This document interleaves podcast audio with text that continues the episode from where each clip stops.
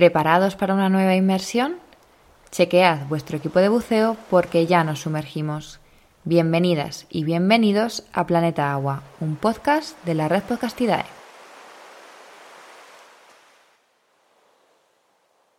Hoy, en Planeta Agua, nos volvemos a quedar en las orillas para acompañar a un veterinario de animales marinos, Albert Basols. Albert es licenciado en veterinaria, tiene tres másteres y trabaja en diferentes centros de recuperación y clínicas con animales salvajes y animales exóticos.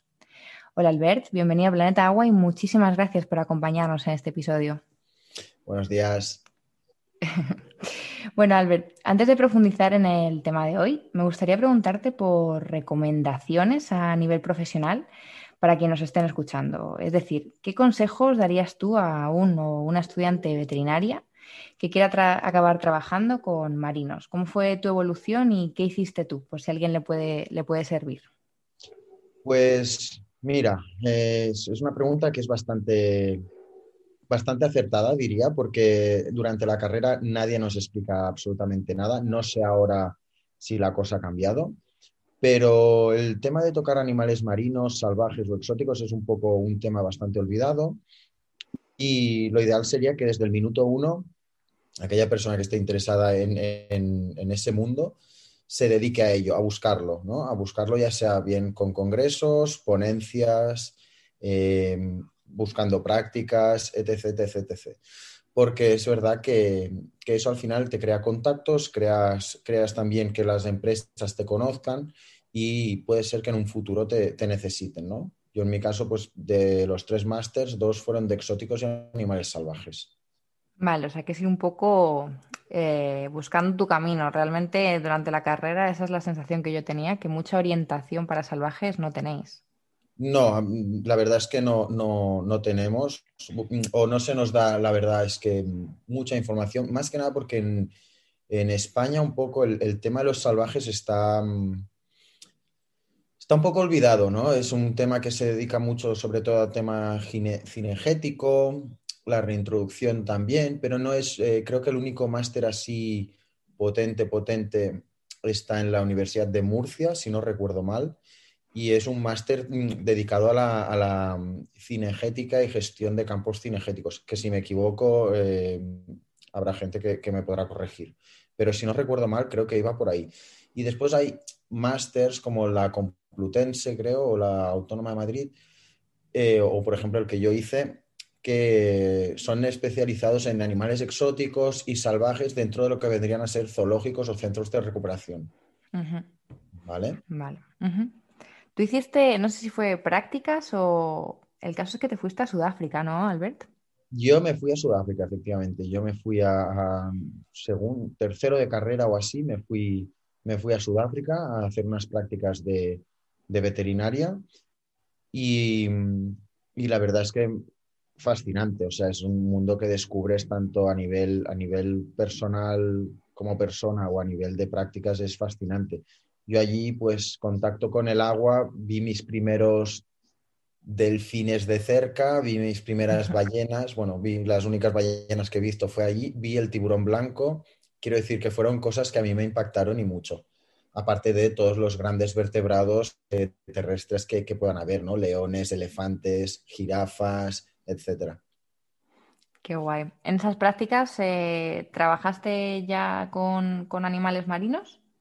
Con marinos no. Yo el primer contacto que tuve con marinos fue en el centro de ahora de, recuperación de animales marinos, el CRAM. Pero digamos que había tenido anteriormente, porque yo hice prácticas en el Aquarium de Madrid. y, y, toqué pues los delfines un día o dos y ya está, pero es lo único que había tocado así de, mamíferos marinos. Después en el máster, sí que en el máster realicé muchos más contactos, digamos, teóricos, no prácticos, porque es un poco complicado. Y, nada, y, eso fue un poco lo que, lo que pasó aquí en, en, el CRAM, pues es donde, donde aprendí pues, el tema este de animales marinos. Eh, ¿Podemos decir qué, máster es el que hiciste tú, Albert? Sí, mira, yo realicé el máster de Forbetex, que es formación veterinaria. Hice el básico, que es el de clínica y, o sea, medicina y cirugía de animales exóticos, básico. Y después hice el avanzado, que es el de clínica y cirugía de animales exóticos y salvajes o, algo así, el título. Y allí pues trabajé con, bueno, trabajé, me vinieron de ponentes de animales marinos, eh, un, chico de Faunia, creo recordar, que eh, trabajaba con manatís y con, y con delfínidos, bueno, con cetáceos, y que la verdad es que, estuvo súper interesante. ¿no? Pero nos explican un poco las patologías que hay en, estos centros en, cautividad. El tema de rescate de, animales marinos y, todo esto es más, es más complicado porque no hay, no hay tantos centros zoológicos que se dediquen a, dichos, a dichos actos, ¿no? Claro, que ha sido, lo has, aprendido ya trabajando en, campo, ¿no? Sí, trabajas en campo y te vas informando. Es verdad que hay un protocolo aquí a nivel, a nivel español, según el tipo de animal, y cada vez vamos a intentar aunar, ¿no? Se intenta aunar todo mucho más para, poder hacer una asistencia más, más favorable.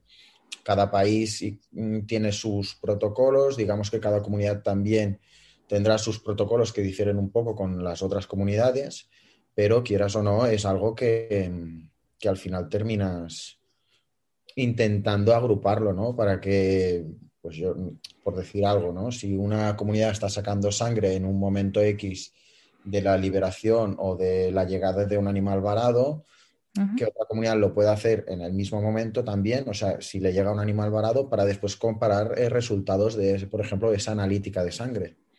Y poder ver, pues mira, este delfín o esta tortuga o este tiburón o lo que sea ha varado más o menos en las mismas condiciones que el de la comunidad valenciana y, el animal presenta la misma sintomatología, pero en cambio en la bioquímica o en el hemograma difieren de esto y de esto, ¿no? Y, poder hacer estas comparativas. Al final lo que intentas es que, la N de estudio sea lo mayor posible con la menor em, digamos, variabilidad eh, externa posible al mismo tiempo.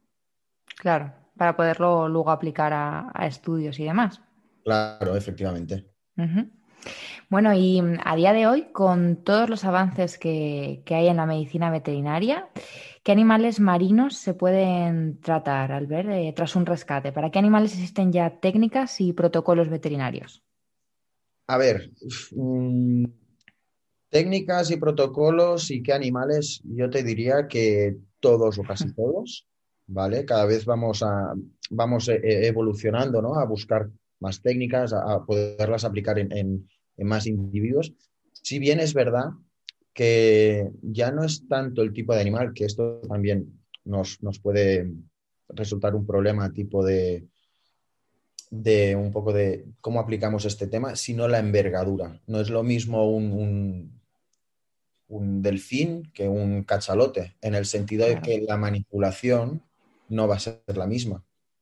O no es lo mismo un, tiburón, em, yo que sé, de aguas eh, someras como un tiburón de aguas profundas.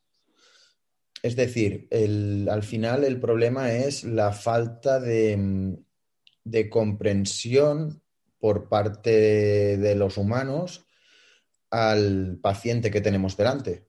Puesto ya sea pues porque el animal es un animal que hemos visto pocas veces, es por ejemplo el caso de los cifios de, Cuvier, ¿no? Que el cicio de Cuvier, quien lo haya visto muerto mm, tiene mucha suerte, quien lo haya visto vivo aún tiene más suerte. Es un animal que, dentro de lo que cabe es un animal poco, poco estudiado. Se sabe que es un, un, un odontoceto, pero mm, quiero decir, Sí, cómo se trata ese animal en caso de tener un problema, ¿no?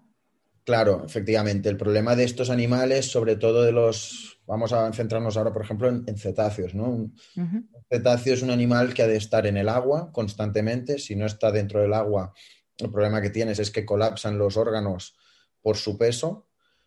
Es un animal que la mayoría son sociables, mm, que en el momento en que se ven apartados del grupo, eso ya les supone un estrés entonces, cuando ven un bicho de dos patas que les intenta ayudar, pero claro que para ayudarles necesita una grúa o necesita más bichos de dos patas eh, que lo intentan hacer con el mayor cariño del mundo, pero que es mm, muy complicado porque los cetáceos, mm, a ver, podemos tener un delfín que nos puede pesar 60, 70 kilos y eso aún, pero cuando te encuentras mm, cetáceos grandes de tonelada, la manipulación, o ya no hace falta ni de tonelada, de 100 kilos para arriba, la manipulación es complicada y es peligroso incluso para, para la gente ¿no? que los está asistiendo. Entonces, son cosas que son muy complicadas eh, a la hora de, manejar y tienes poco tiempo, tienes muy poco tiempo, has de coger decisiones muy rápidas. Pueden ser decisiones que, mm, van a ir a, salvar al animal o decisiones que van a ir a aliviar el sufrimiento del animal. Normalmente es esto, vas a ir a aliviar el, sufrimiento del animal por los 20.000 motivos que hay eh, detrás, ¿no? ya sean patologías previas, la miopatía por estrés por captura, ¿vale? Son, son diferentes cosas que, bueno, que de que se han de valorar. ¿Que se hacen esfuerzos para tirar para adelante? Sí, se hacen un montón de esfuerzos. Lo que pasa es que no siempre salen como, uno, como a uno le gustaría.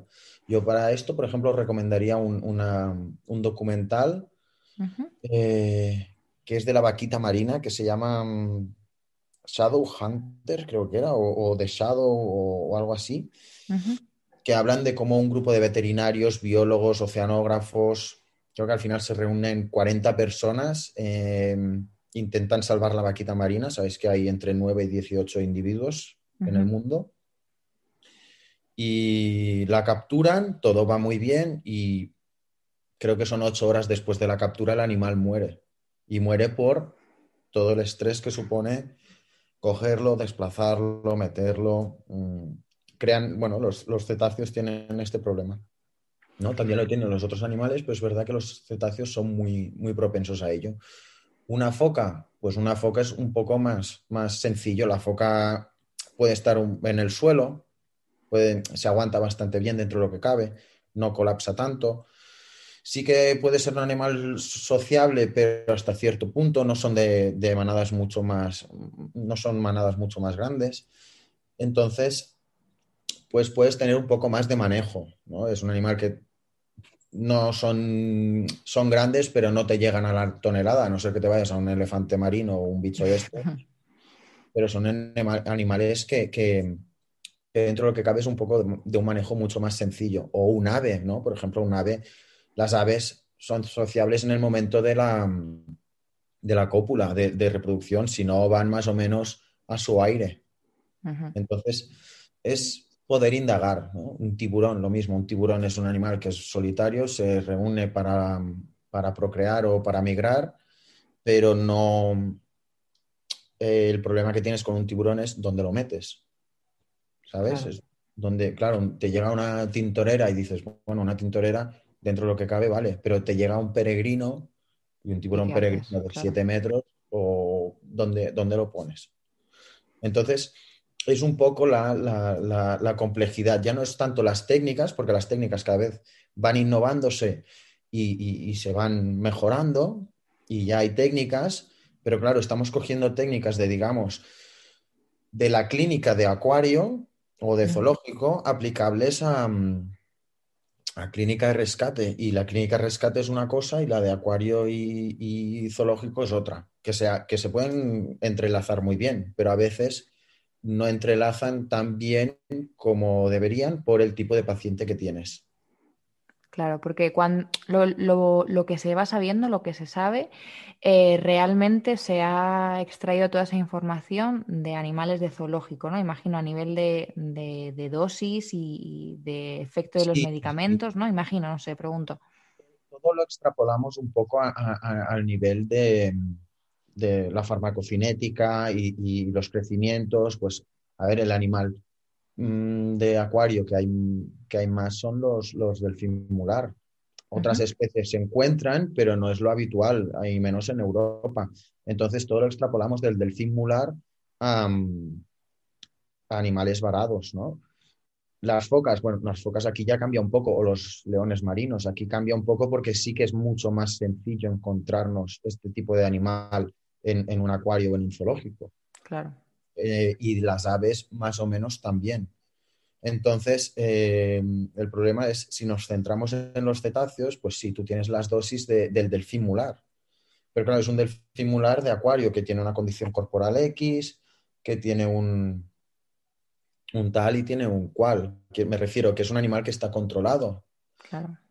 El animal salvaje es completamente al revés. Es un animal que no, que no está controlado, que es salvaje, que te llega con una condición corporal diferente, que no está entrenado ni adaptado a relacionarse con, los humanos, que, mm, que, se encuentra solo. Entonces, todos estos factores hacen que a veces las dosis que aplicamos o no sean las, las idóneas para el caso, en el sentido de que, no por peso, sino por, por temas de de, todo lo demás, ¿no? Sí, de todo lo demás, ¿no? El estrés que supone, claro, si el animal está con un estrés, el, problema que te viene es que a lo mejor no sintetiza igual el medicamento que un animal que está entrenado para, para ello, ¿no? Entonces, claro, una cosa muy sencilla es, es, extraer sangre a un animal entrenado para extraer sangre y la otra es extraer sangre a un animal que está varado, que tiene miedo, que tiene fuerza, porque tienen mucha fuerza, entonces todo esto se complica. Y luego me estoy imaginando, porque claro, estamos hablando de delfines, pero claro, mm, la situación de cuando aparece un rorcual. Hablamos de animales, de lo que nos comentabas, toneladas que no están en acuarios o en muy pocos sitios. Claro, eh, maneja ese tipo de animales a nivel veterinario, me parece un caos, ¿no? Eh, bueno, es, un caos sobre todo a nivel de instalaciones y todo. Creo que solo hay un caso en el mundo de una ballena gris, de un cachorro de ballena gris en Estados Unidos, que lo, tuvieron y luego lo liberaron. Pero claro, era un bicho que se comía, pues, pues no sé cuántos litros de leche y tal, o sea, era una burrada. Claro, todo esto es, es, complicado, son cosas que, quieras o no, pues... Em, hacen que la situación sea complicada, ¿no? y, no tienes el material o te tienen que hacer el material adrede expresamente para ello, porque no es lo mismo eh, atravesar un blaber, el blaber es la capa de grasa de, los cetáceos, de un centímetro y medio que atravesarlo de cinco centímetros. No es lo, ¿Sabes? Son cosas de estas que dices, joder, qué complicado. Sí, que además hablamos de, de una cantidad de recursos y recursos muy caros, que, este tipo de animales se suelen tratar también en centros de recuperación donde los recursos pues son los que son, ¿no? Sí, efectivamente. Por suerte, no es uno de los animales más comunes en, centros de rescate. Hmm. O, no, al menos aquí en, aquí en España o en el litoral mediterráneo. De todas formas, por lo que nos dices, Albert, mm, el caso más complicado en cuanto a varamiento así de animales marinos en general es un cetáceo, ¿no? O sea, el pronóstico más complicado puede ser que sean cetáceos, ¿no? Sí, a ver, aquí en el Mediterráneo sí. Si bien es verdad que también podría ser la foca, puesto que no hay muchas focas aquí en el Mediterráneo. La foca monje ya se encuentra eh, en lo que vendría a ser el litoral español eh, completamente desaparecida. Tenemos las colonias de Mauritania, creo que las de Azores y las, después las griegas. Y, entonces es, una foca, pues si llega alguna, ostras, también, también vendría a ser algo, algo un poco complicado en el sentido de que no estamos tan acostumbrados a ver focas como, cetáceos. Si bien los cetáceos creo que, que se encuentran entre 5 o 6 vivos al año, ¿vale? Muertos no, muertos llegan pues bastantes. Muertos sí que llegan bastantes, o sea, y, los que no llegarán, pues porque se hunden o porque se lo comen los carroñeros. y cuando aparecen cetáceos vivos, eh, ¿con qué patologías pueden aparecer?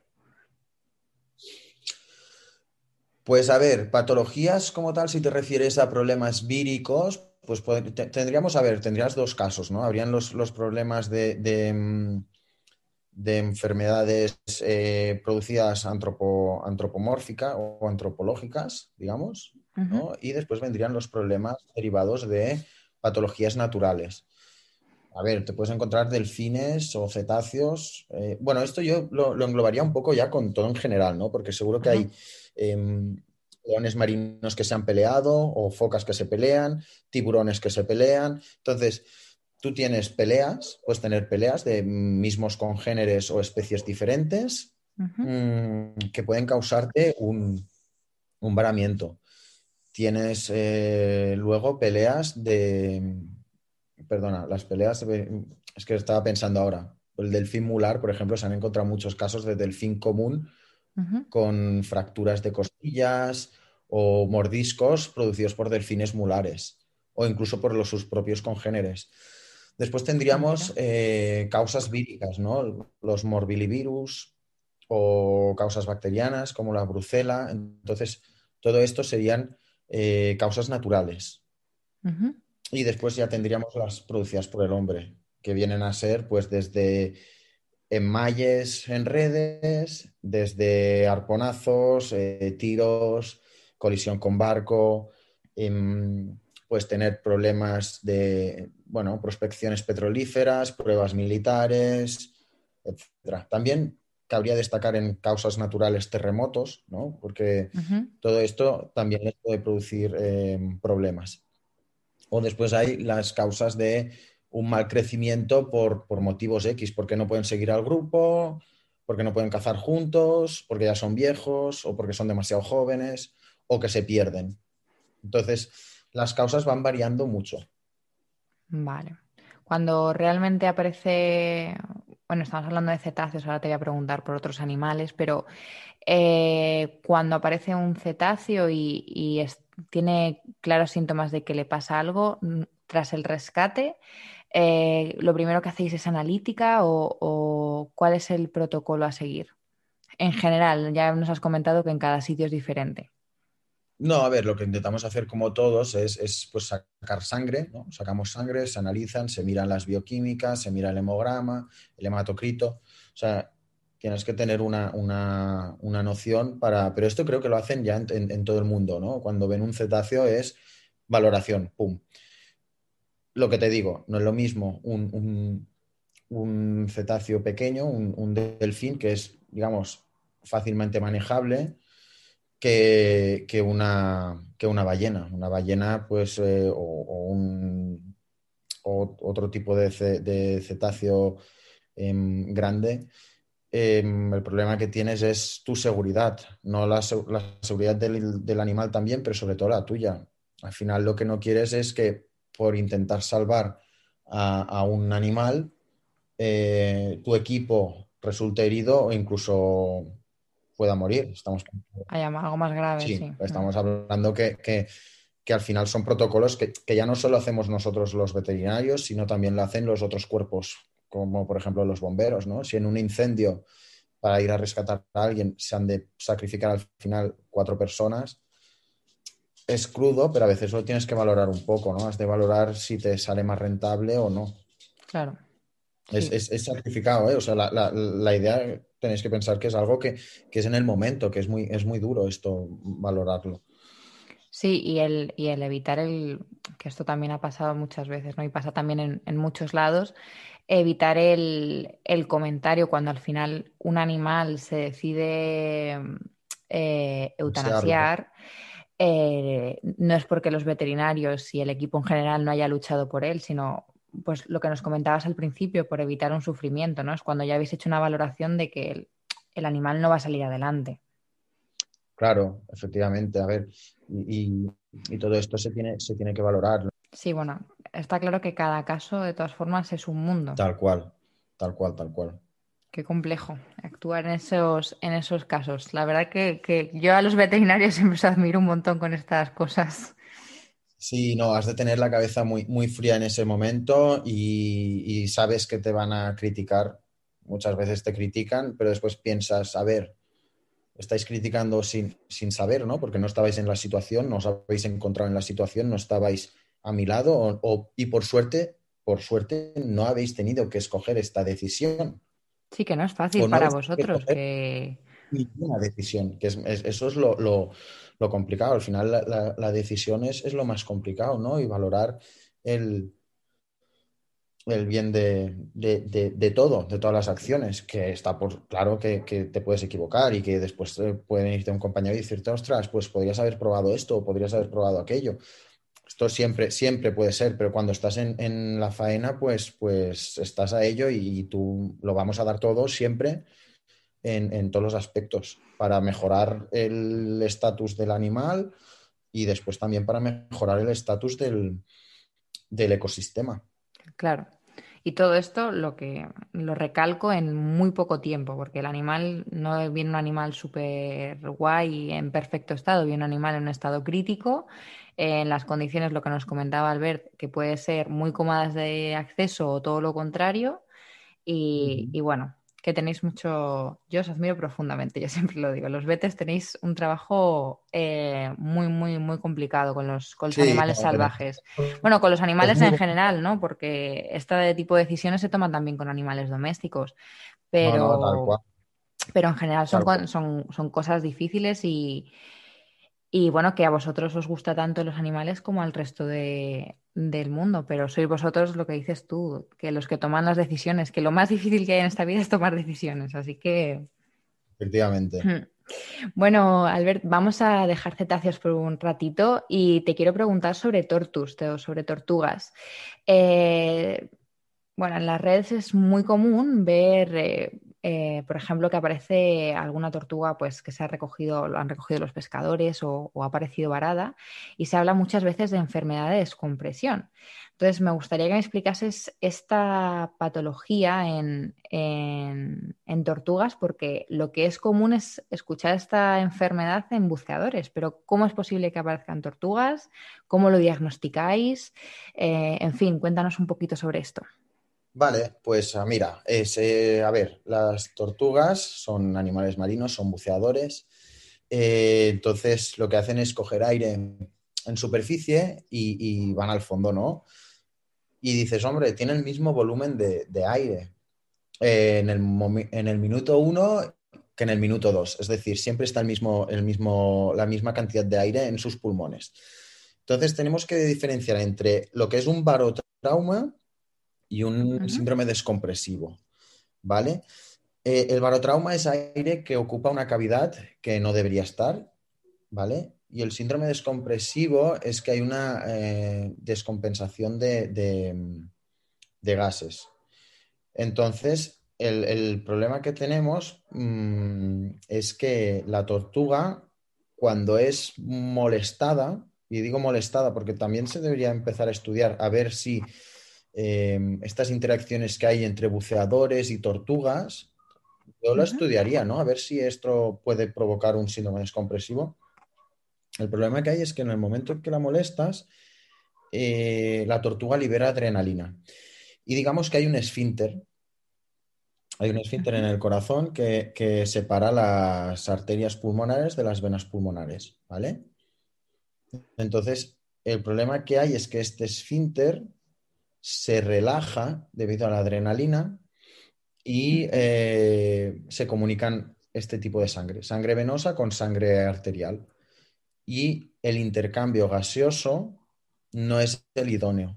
Entonces, todo el nitrógeno que debido a la presión se ha convertido en líquido, debido a este intercambio no está pasando el nitrógeno suficiente a, a pulmones para ser convertido, digamos, en gas dentro del pulmón y se convierte en gas dentro de las arterias, arteriolas y venas del individuo.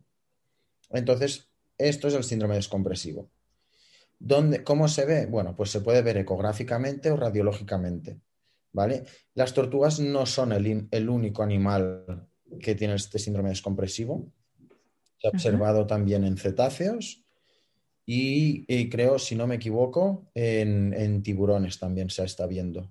¿vale? Y Entonces, hay más animales de los que se piensan que, pueden eh, tener estos problemas.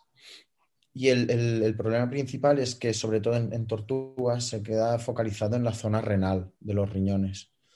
Y esto es un, es un problema porque las tortugas, esto duele, las tortugas flotan, eh, entonces eh, puede venir un barco y colisionar con ellas, o de tanto doler, las tortugas se mueven mucho porque duele mucho y se están moviendo mucho rato y la gente las devuelve al mar pensándose que están bien. Pero es que este dolor, cuando, cuando remite, su cansancio remite, la tortuga se deja vencer por este cansancio, agacha la cabeza y entonces hace una neumonía por aspiración, aspira agua y se muere ahogada. Entonces, sí, es, es, un, es, un, problema. Es complejo. Mm. Es un problema muy complejo, está apareciendo ahora. Lo descubrieron en el Oceanographic de Valencia hace, pues ya ahora unos siete años. Están los papers, ¿eh? los papers si os metéis en Google Scholar o en PubMed, los podéis encontrar, son súper chulos. Después hay otro paper que hicieron el año pasado, salió el año pasado, también de los Oceanographic y de, y de otra mm, que es Submon, es otra, otra ONG.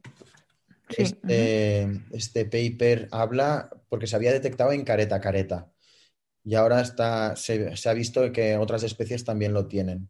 ¿Vale? Entonces, eh, tenéis este, estos papers, tanto el de los Oceanographic de la primera vez como ahora el de los Oceanographic con Submon, que lo hicieron el año pasado, que es una pasada. Es súper chulo. Son, vamos, yo, yo, me los he leído y, siempre me, me fascinan a, raíz de lo que de lo que acabas de decir, Albert, de mm, que muchas veces se devuelven los animales ¿no? al agua pensando que, están bien, estoy recordando que, en una entrevista anterior, hablando con Marisa Tejedor, comentamos eh, más que qué hacer en, un, en, el varamiento de un cetáceo, estuvimos comentando qué no hacer, ¿no? Eh, en el caso de las tortugas, te quiero hacer esa misma pregunta. Y, bueno, también de, tiburones y, y, rayas, aves. ¿Qué no hacer durante un varamiento? ¿Cómo podemos ayudar a ese animal y al equipo experto a que la cosa vaya bien y, no empeore? Pues mira, eh, lo, ideal, lo primero, llamar al 112. Esto es básico. Y entonces, eh, lo segundo es, mm, estar tranquilos, acordonar la zona, dejar, dejar que el animal esté, esté a unos, bueno, dejar una distancia de 30 metros mínimo o así. Y si se tienen algo, algo de noción y tienes el material que vendrían a ser mascarillas y, guantes y si tienes un curso eh, y estás, eh, digamos, preparado o en contacto con, con, la, con el centro de rescate, pues les llamas a ellos y que te vayan dictando. Pero si no, olvídate. es duro, pero no intentes ayudar más que nada por, o no intentes ayudar, primero avisa al 112. Es que es muy complejo porque cada animal es un mundo. No sabes si ese animal que ha varado tiene una enfermedad zoonótica, ¿no? Ahora que estamos con el coronavirus y sabe la gente lo que es una zoonosis, pues, pues eso, los cetáceos pueden tener zoonosis, eh, las tortugas pueden tener zoonosis. Entonces, eh, vigilar, también puedes resultar herido. Si no sabes cómo manipular al animal, puedes resultar herido. Y enlazando un poco con... Sí, que la gente se confunde que las tortugas, cuidado que un mordisco de una tortuga, ¿verdad, Albert? Te puede amputar un dedo. te puede llevar un dedo. Sí, sí, tal cual, tal cual. Según qué tortugas te pueden amputar un dedo o una mano. incluso... Que parecen muy manejables y como son animales... Y son rápidos, se los ve lentitos y son más mm. rápidos de lo que se piensa. Y el tema este de, mm, del síndrome descompresivo, en, el, en, el, en este paper que os comento de los Oceanographic con Submon, en este paper, lo que ellos, claro, ellos han hecho el estudio en Brasil y ellos lo que hacían, en Brasil no tienen medios, entonces eh, cogían las tortugas, las pescaban y las devolvían al mar, porque no hay, no hay, no existe ninguna cámara hiperbárica allí para, tratarlas. Entonces, claro, las devolvían al mar para que el animal se fuese lo más profundo posible para ver si por presión podían otra vez em, conseguir lo mismo que una cámara hiperbárica, hiperbárica realmente, ¿no? Efectivamente. Pero natural. Lo que pasa es que sí que había una, había una tasa de, mortalidad un poco elevada. Entonces, claro, aquí en España, por suerte, tenemos centros que tienen cámaras hiperbáricas. Entonces, es lo, ideal es esto, es, llamar al 112, que el 112 se ponga en contacto con el centro o llamar directamente al centro y que, y que se haga la asistencia. Porque tampoco eh, nada de retirar eh, objetos, ¿no? vale. Efectivamente, ya sea un anzuelo, por ejemplo, un anzuelo que, está, que se ha tragado una, tortuga, eh, prohibido retirar o estirar, más bien dicho, de, ese nylon si sale por la boca, porque puedes desgarrar intestino, estómago, esófago en función de donde esté atado. Y lo mismo si sale por la cloaca, la cloaca es el, culo, ¿vale? Si tenemos en algún enmalle en alguna aleta, eh, prohibido, porque esta misma aleta que está causando la necrosis de, o sea, este mismo enmalle que está causando la necrosis de la aleta, es la que al mismo tiempo nos impide que la infección vaya al cuerpo entero. Vale. Entonces, si tú lo sacas, vas a producir una septicemia generalizada del animal y lo más seguro es que muera. ¿Vale? O un, trombo bacteriano, que es una bacteria, pues imaginaros una pelotita de bacterias que va a algún sitio. Imaginaros que ese sitio es alguna arteria coronaria, alguna arteria del corazón o algo así, y le producís un, infarto. Entonces, o se va a pulmones. Entonces, prohibido. los enmayes se retiran eh, cuando llevan un tiempo el animal con, antibióticos. Vale. Y si no, eh, también se llegan a amputar, ¿no? Muchas veces extremidades cuando la cosa se pone un poco fea, ¿no? Sí, sí, se amputan, pues las han amputado. Mm, mm, quiero decir, es, una lástima, pero se ha visto que hay tortugas que están con una aleta, sin una aleta, porque las ha depredado un tiburón y las tías están normales. Están contentas y se recuperan bien. vale. Tal cual, tal cual. Vale.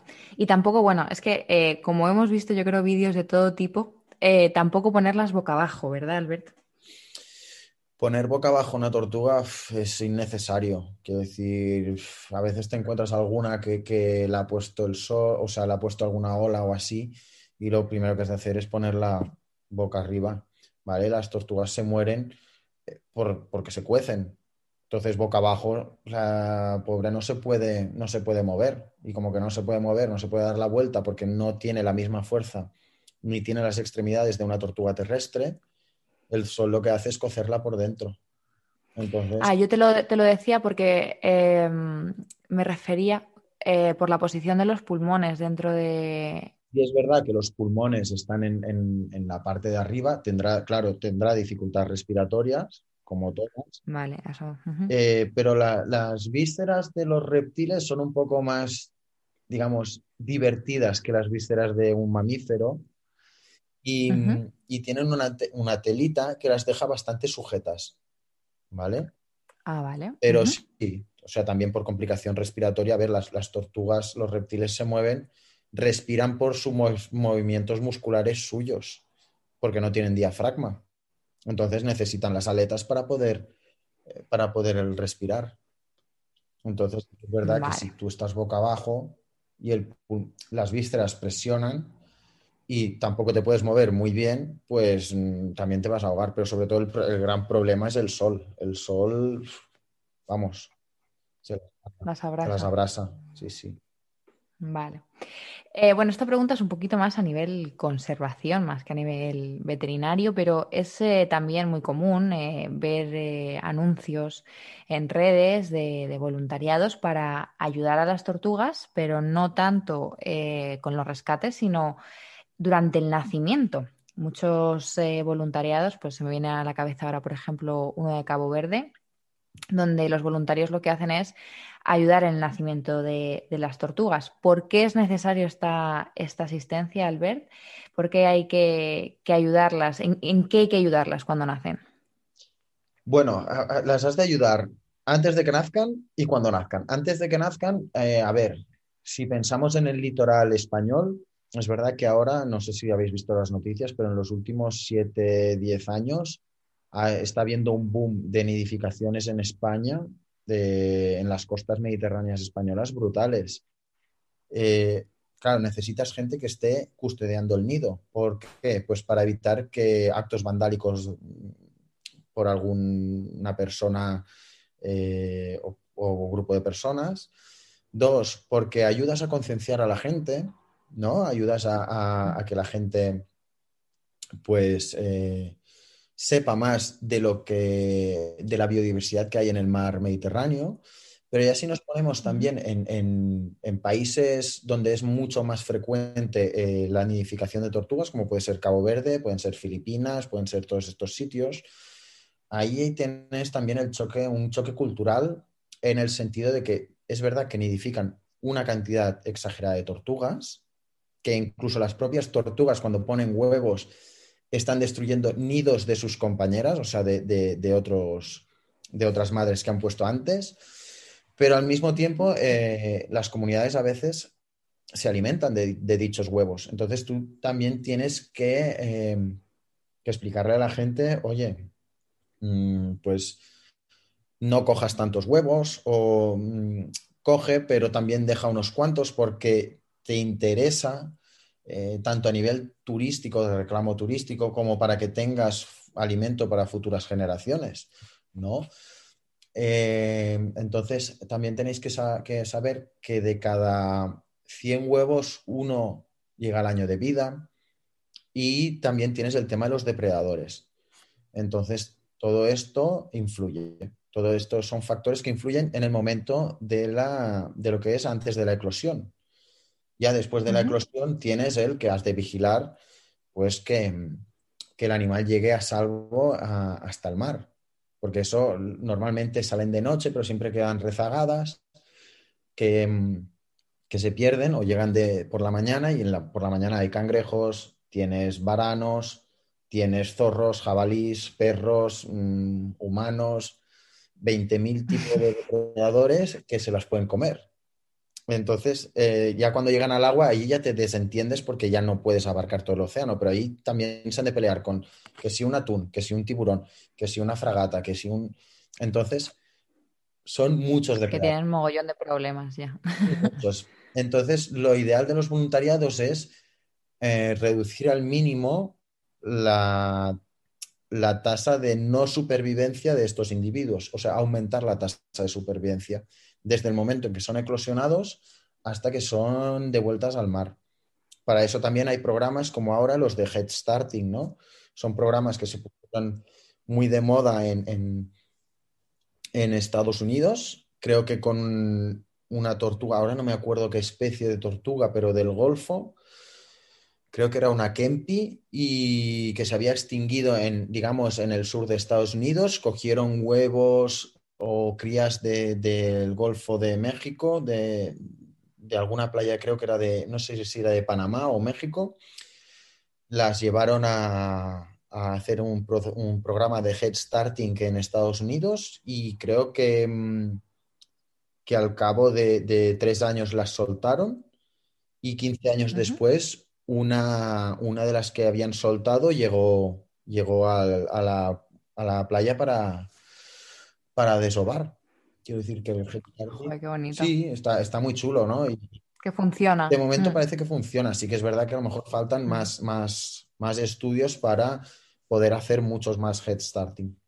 Aquí en España ahora es algo que se está poniendo también muy, muy marcado y que parece que está funcionando. Pero que, que aún hay mucho por hacer. Y siempre. Siempre hay mucho por hacer. Eh, te, decía también lo del momento del nacimiento porque si no tengo entendido mal, eh, para estos animales también está suponiendo un problema en, zonas especialmente turísticas eh, la contaminación lumínica. ¿Puede ser? Sí, efectivamente. Entonces, a ver, las tortugas cuando salen del agua, ya sean, por ejemplo, si, son si salen del agua para desovar, buscan playas tranquilas entonces, una playa donde hay un paseo marítimo muy iluminado, donde hay discotecas, donde hay hoteles, lo intentan evitar, ¿vale? Y si lo intentan evitar, a veces lo que pasa es que de evitarlo, evitarlo, evitarlo muchas veces, o una de dos, la tortuga reabsorbe los, los huevos y ya no hay puesta, o los echan el agua del mar, que entonces ya tenemos otro, una nidificación perdida. Y las crías, más de lo mismo. Si las tortugas salen de la arena, salen del nido, ellos lo que miran es la luz de la luna, porque saben que donde esté la luna va a estar el agua. ¿Cuál es el problema? Que si la luz de la luna o salen en un día que está nublado o la luna es, es o lo que sea, no hay suficiente luz y en cambio detrás en el paseo marítimo hay mucha más luz, se van a ir hacia esa luz, la del paseo marítimo, pensándose que ahí hay el agua. Y entonces lo que tienes es tortugas que están cruzando carreteras, tortugas que se van al patio de casa, tortugas mm, perdidas, tortugas que se pierden, llega el sol y se cuecen. Claro, mm, es un, es un hándicap. Vale, vale, vale. Y bueno, seguro que muchas y muchos de los que nos están escuchando han escuchado el término feminización de las tortugas. ¿Nos puedes contar qué es esto, Albert? A ver, esto es más complicado. Vamos a ver, eh, la feminización, ¿cómo os lo digo? La temperatura de los animales determina el sexo, ¿vale? Aumento de temperatura, como es ahora actualmente el cambio climático, va a hacer que las tortugas nazcan más hembras que machos.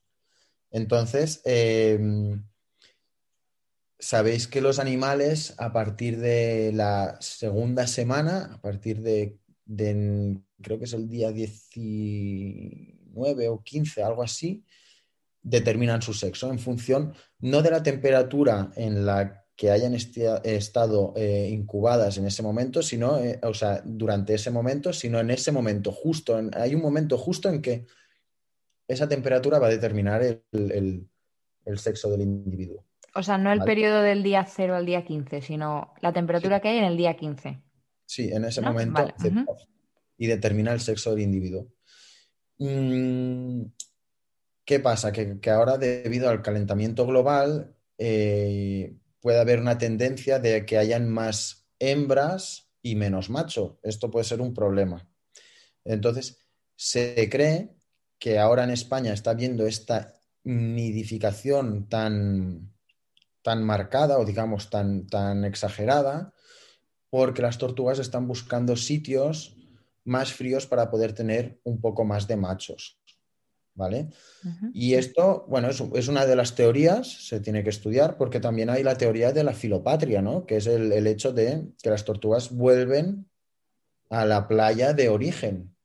Entonces, esta filopatria es como que choca con esta teoría de que están buscando sitios nuevos. Entonces es, algo que se ha de seguir estudiando y se ha de seguir viendo, pero es algo muy, muy, interesante. Y la feminización pues vendría a ser esto, ¿no? El, hecho de que ahora parece que hay más tortugas hembras que más machos. Pero a lo mejor la naturaleza un día de estos decide que por partenogénesis, que para que me entendáis, es la reproducción de clones, de la madre. Es decir, la madre no, necesita un, macho, no necesita el semen de, un macho y lo que hace es una copia, copiar y pegar suyo y empieza a reproducirse. Pues a lo mejor la naturaleza en un futuro decide que ya no quiere machos de tortugas marinas y que se vayan todos siendo hembras y va haciendo copia y pega de, las madres. Sería increíble. Sería brutal. Hombre, hay un caso, ¿eh? de, no de tortuga, pero sí de, un varano en un zoo, creo que fue en Berlín, que un varano que lleva 15 años allí y que de pronto puso huevos y salieron crías. Vaya. Y dijeron, ostras, qué raro. Sí, sí, sí. De todas formas, los reptiles también son animales apasionantes. Se habla siempre un montón de cetáceos, cetáceos, y también lo son, también son geniales, pero los reptiles son eh, son brutales, son animales eh, espectaculares. Y bueno, vamos a ir terminando ya, Albert, pero antes necesito preguntarte, ¿cuál ha sido el caso más grave o, que más te ha impactado que has tenido que tratar? Y el más bonito, el que vas a recordar siempre. Mm, a ver, si hablamos de animales marinos. Eh, o como quieras, si quieres también hablamos de salvajes en general, como quieras. Pues, a ver, ¿cuál te diría yo? El que más. Buah, es que tengo bastantes, ¿eh? Tengo bastantes. Yo creo que.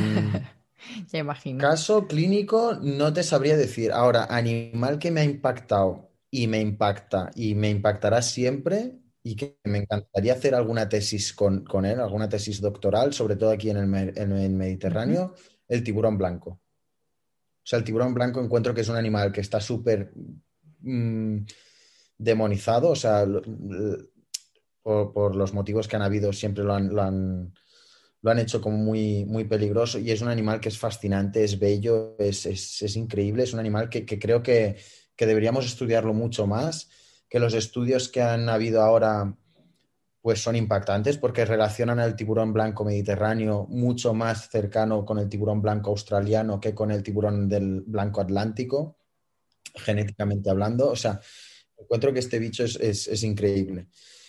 Y no es un caso clínico, pero es un animal que a mí me, tiene el corazón, vamos, robado. Que cuando lo viste, por cierto, en Sudáfrica, ¿lo viste que buceando? Buceando en, caja, en jaula. En jaula. En jaula. ¿Y cómo fue la experiencia? Espectacular, ¿no? Espectacular, porque es un bicho que, cuando lo tienes delante te das cuenta de que, de que, de que es puro músculo fascinante, increíble. Es un animal que es que tú no lo ves. Y claro, lo tienes delante y, está a un metro tuyo y dices, no me extraña que la foca no lo vea. me extraña que la foca no lo vea. Pero es increíble. y así, caso clínico más triste, te diría mm, todos aquellos eh, que me ha tocado sacrificar porque ya no se podía hacer nada más. Es muy duro. Es algo que la verdad mm, da igual. O sea, tú lo has intentado 20.000 veces y, ver la muerte de, con la gente al lado, ¿no? Ver mm, con sus propietarios y tal, pues eso es, es, es duro. Bueno, ahora sí, Albert, antes de despedirnos, ¿cómo quieres, eh, cómo te podemos encontrar en redes? Pues me podéis encontrar por, el Instagram o por Facebook en arroba betexal y, por correo electrónico es betexal.gmail.com. Vale, yo recomiendo que sigáis las redes de, Albert porque comparte un montón de cosas de veterinaria y todas súper interesantes. Pone ahí todo, un montón, de, un montón de, sus casos, tanto de exóticos como de, de salvajes y bueno, pues es muy, muy interesante. Ahora sí nos despedimos. Muchas, muchas gracias de nuevo, Albert, por acompañarnos en este episodio de Planeta Agua. Y a todas y todos los que nos escucháis, recordad que tendréis información ampliada sobre la entrevista en el blog www.godiperproject.com, que nos podéis encontrar en Instagram como arroba godiper barra baja blog o en Facebook como godiperproject. De todas formas, tenéis todas las cuentas, plataformas y otros recursos que hemos mencionado a lo largo de la entrevista en las notas del programa. Hasta la semana que viene y como siempre nos vemos debajo del agua.